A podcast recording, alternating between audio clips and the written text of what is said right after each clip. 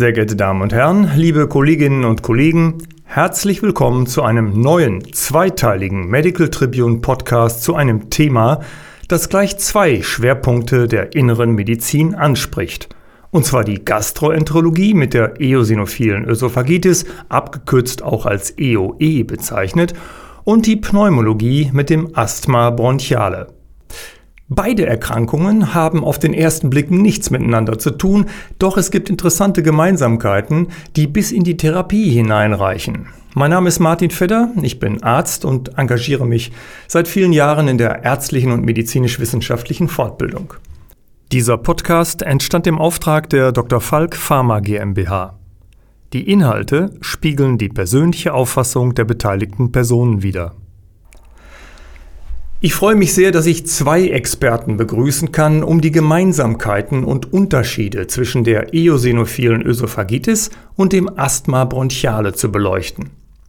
Herr Professor Alex Straumann ist Facharzt für Gastroenterologie und hat vor seiner ungeplanten akademischen Karriere viele Jahre in der Praxis gearbeitet. 1989 kam der erste Patient mit einer EOE zu ihm und seitdem hat ihn dieses Krankheitsbild wissenschaftlich nicht mehr losgelassen.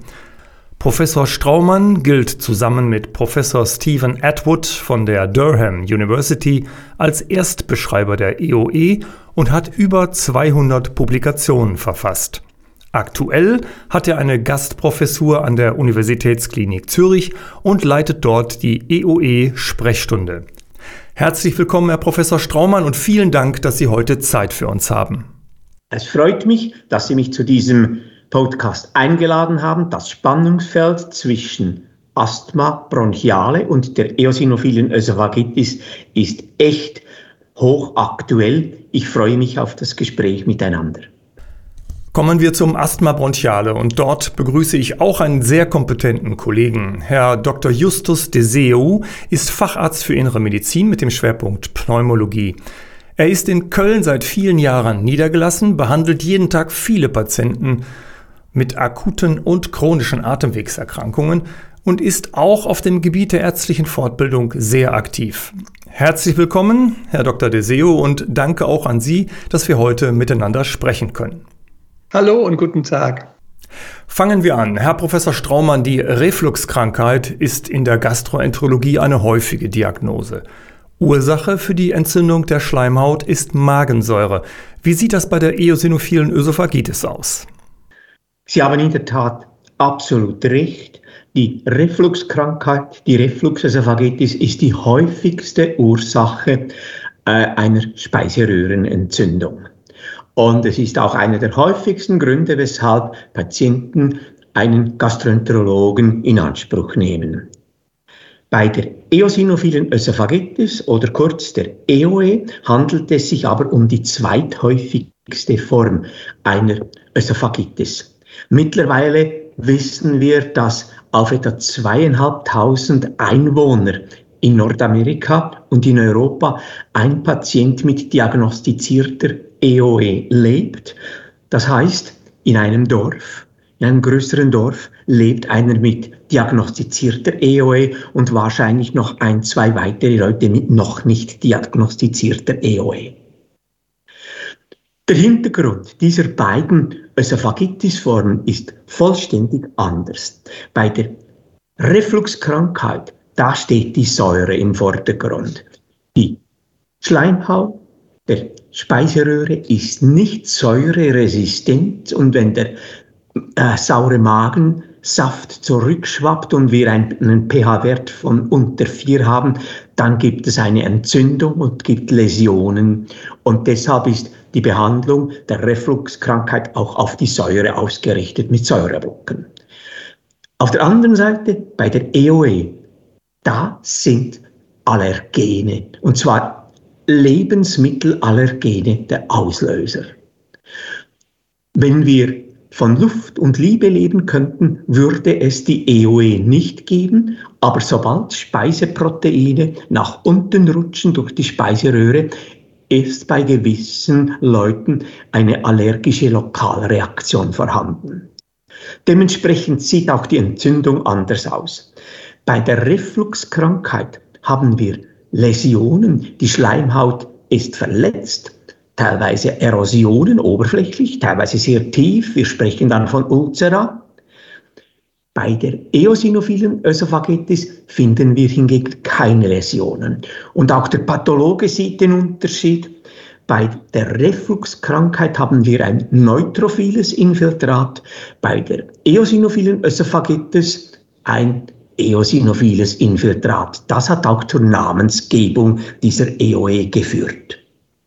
Vielen Dank für die Differenzierung, Herr Professor Straumann.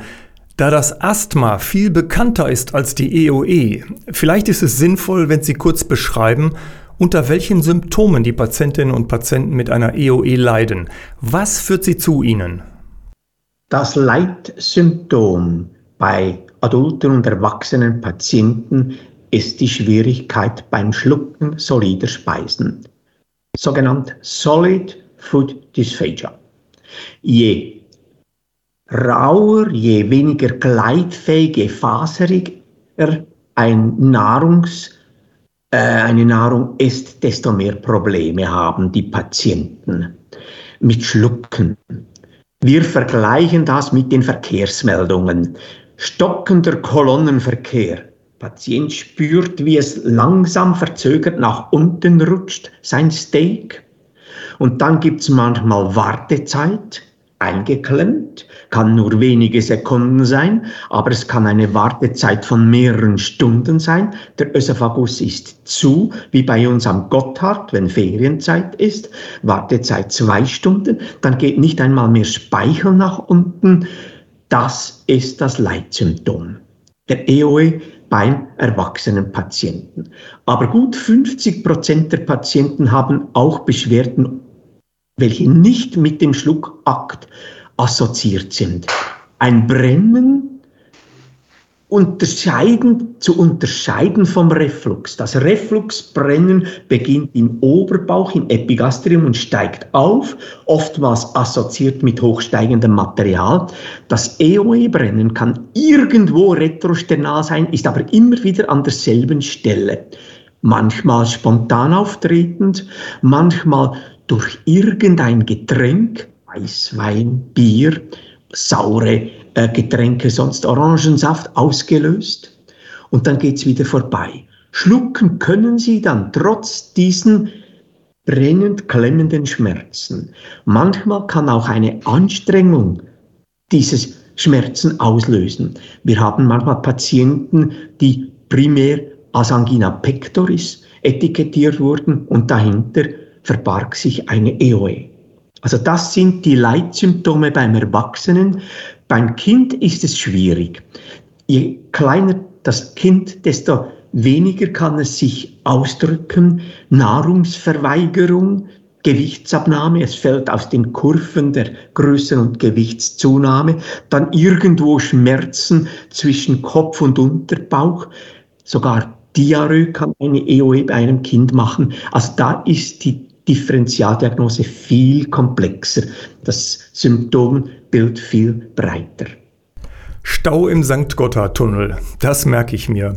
Herr de Seo, die eosinophile Ösophagitis wird ja auch als Asthma der Speiseröhre bezeichnet. Welche Assoziationen hat denn der Pneumologe, wenn er das hört?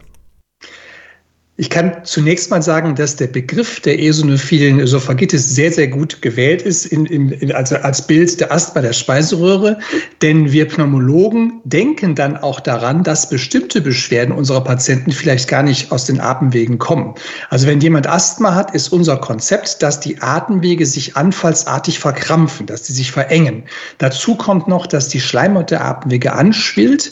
Und genau dieser Mechanismus wird über die eosinophilen Granulozyten Granulozyten vermittelt. Eosinophile Granulozyten sind Zellen, die an der Immunabwehr beteiligt sind und sie heißen Eosinophile, weil sie den Farbstoff, das Eosin, das ein roter Farbstoff ist von Eos, der Morgenröte, gerne annehmen. Sie lassen sich also gut rot einfärben, sind auch gut zu sehen unter Mikroskop. Und diese Zellen spielen eine Rolle beim Asthma, weil sie da zur Schwellung der Schleimhäute führen, weil sie da zur Verkrampfung der Atemwege führen. Die werden dann enger und man kann nicht richtig atmen. Und genau diese selben Zellen Zellen können bei der Speiseröhre auch zu Entzündungsmustern führen, die dann Beschwerden verursachen. Und wenn ich als Lungenfacharzt Menschen mit Asthma behandle und die beschreiben dann auch mal ein Brennen hinter dem Brustbein, dann denke ich zum einen, naja, die Lunge hat eigentlich keine Schmerzempfindung. Das, was die Lunge macht, wenn was nicht in Ordnung ist, ist Hustenreiz. Die Schmerzen können also von der Speiseröhre herrühren. Und es ist dann ganz schlau, an diese Verbindung zu denken. Und dieser Begriff Asthma der Speiseröhre leitet auch mich als Lungenfacharzt dahin zu sagen, vielleicht hat hier jemand zwei Probleme. Asthma und EOE. Mhm. Herr Professor Straumann, wo gibt es denn Gemeinsamkeiten zwischen der EOE und dem Asthma? Herr de Seo hat ja gerade schon einige aus pneumologischer Sicht beschrieben. Wie sehen Sie das als Gastroenterologe? Es gibt in der Tat viele Gemeinsamkeiten. Das eine ist die Chronizität. Beide Entitäten, das Asthma und die EOE, sind chronische Erkrankungen.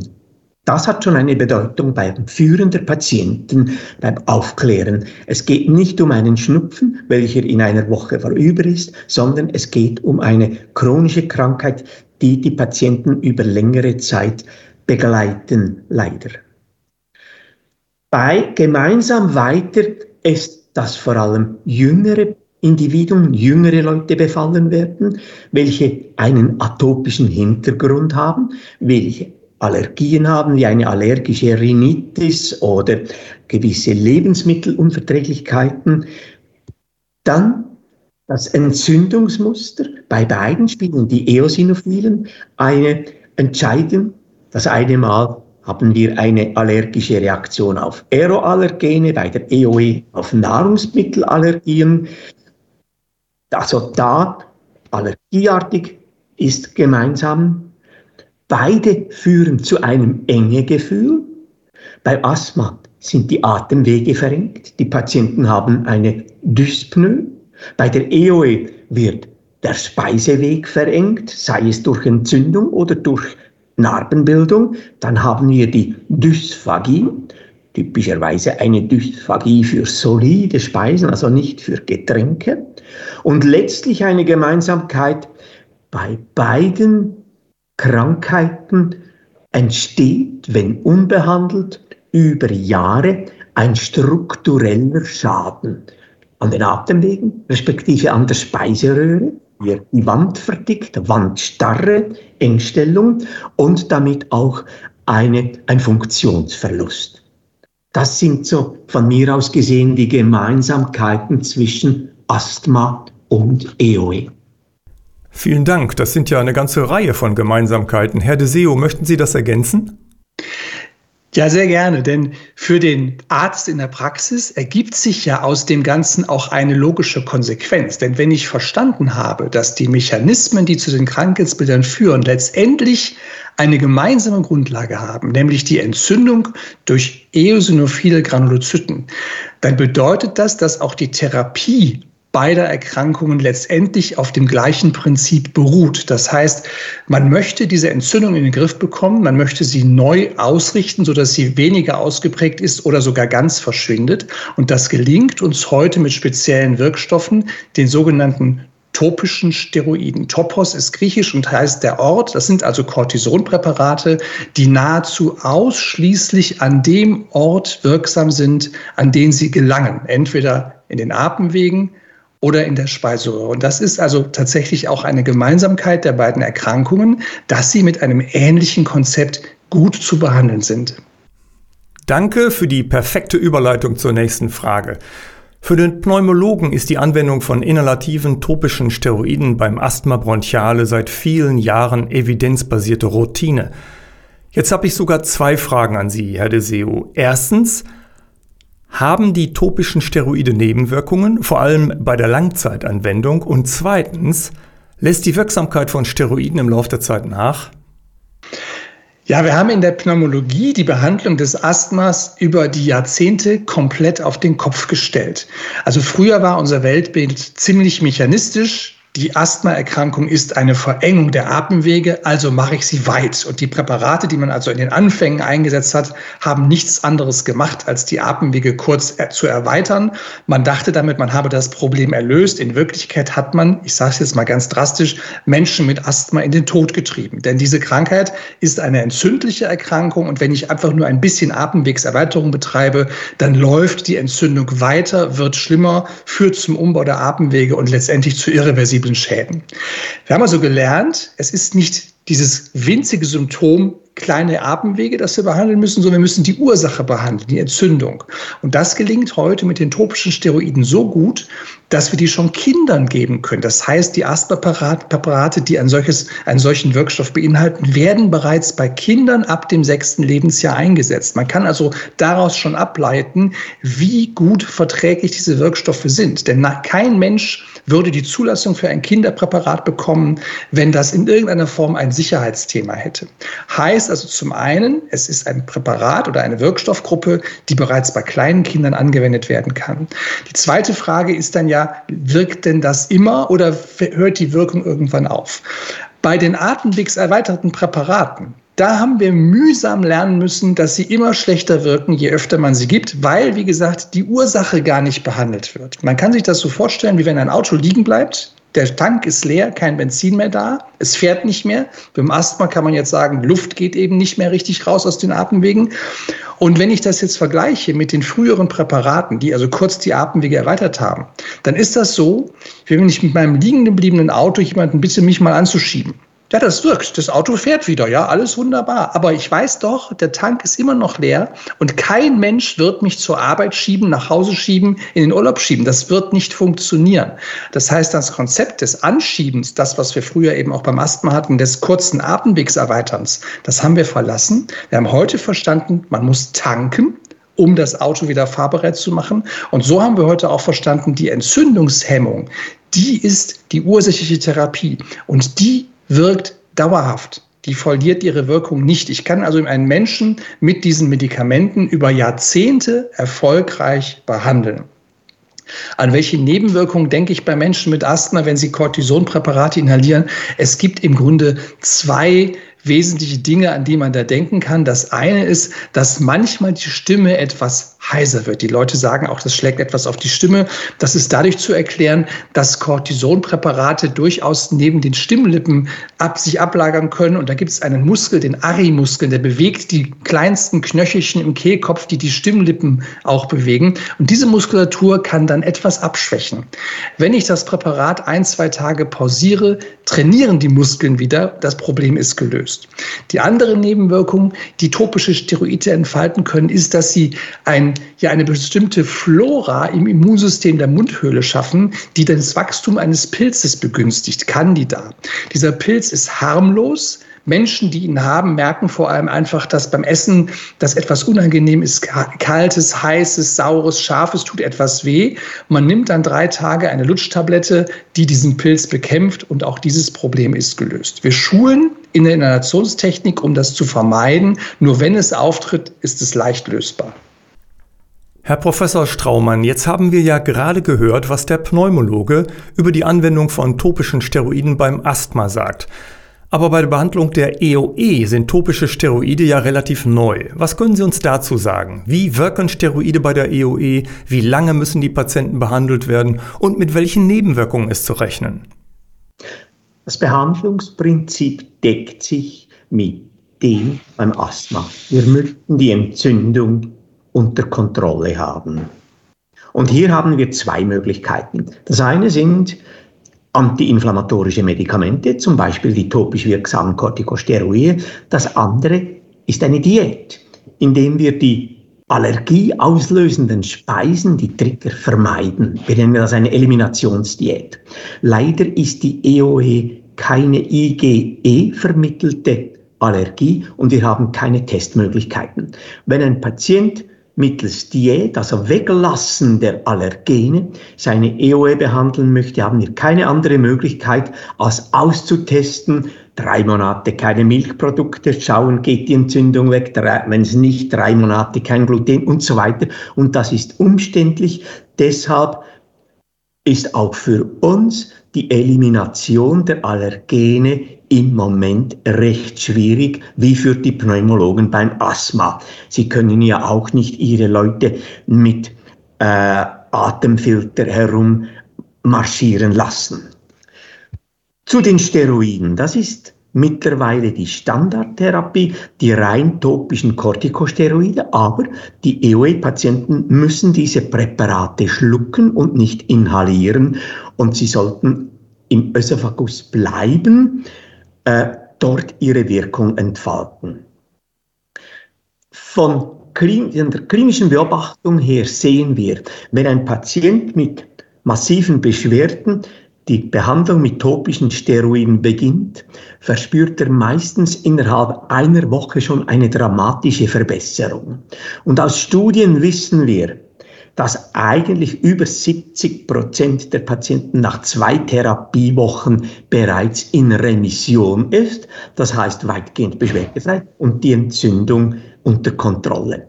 Meistens werden doch vier oder sechs Wochen Einleitungsinduktionsbehandlung verschrieben, weil die meisten Studien etwas länger behandeln. Und jetzt ist das Problem, wenn der Patient beschwerdefrei ist und die Entzündung weg und Sie sistieren die Therapie, dann ist es eine Frage von wenigen Wochen und der Rückfall ist vorprogrammiert. Einfach weil die Allergene jeden Tag die Speiseröhre passieren, sei es am häufigsten die Milchproteine oder auch Gluten. Und damit ist klar, dass man eine Erhaltungstherapie braucht. Wie lange, das wissen wir noch nicht. Es gibt Patienten, bei denen nimmt die Entzündung über die Jahre ab, bei anderen müssen wir jahrelang dranbleiben. Wir haben Glück. Bis jetzt keine Hinweise für einen Wirkverlust. Auch wenn sie nach fünf Jahren Behandlung entfalten die Präparate noch ihre volle Wirkung und interessanterweise, wenn Sie den Verlauf endoskopisch beobachten, zu Beginn haben Sie noch Narbenspangen, die Entzündung und je länger Sie behandeln, desto schöner sieht die Speiseröhre aus. Es gibt uns den Eindruck, dass diese Präparate fast wie Balsam für die Speiseröhre sind. Und Glück haben wir auch, dass die Nebenwirkungen zwar vorhanden sind, wir kommen später in diesem Podcast noch darauf zu sprechen, aber sie nehmen nicht zu. Also die Behandlungsdauer ist bis jetzt nicht limitiert, weder durch einen Wirkverlust noch durch zunehmende Nebenwirkungen. Vielen Dank, Herr Professor Straumann und Herr Dr. Deseo. Es war interessant zu hören, wie viele Gemeinsamkeiten es zwischen der EOE und dem Asthma bronchiale gibt. Beide Erkrankungen müssen ja langfristig behandelt werden und deshalb ist die Langzeitanwendungssicherheit der lokal wirksamen Steroide natürlich von besonderer Bedeutung. Darum geht es im zweiten Teil dieses Podcasts. Meine Damen und Herren, vielen Dank für Ihr Interesse am ersten Teil. Ich freue mich, wenn ich Sie auch zur Fortsetzung begrüßen kann. Bis dahin wünsche ich Ihnen eine gute Zeit. Ihr Martin Fedder. Dieser Podcast entstand im Auftrag der Dr. Falk Pharma GmbH.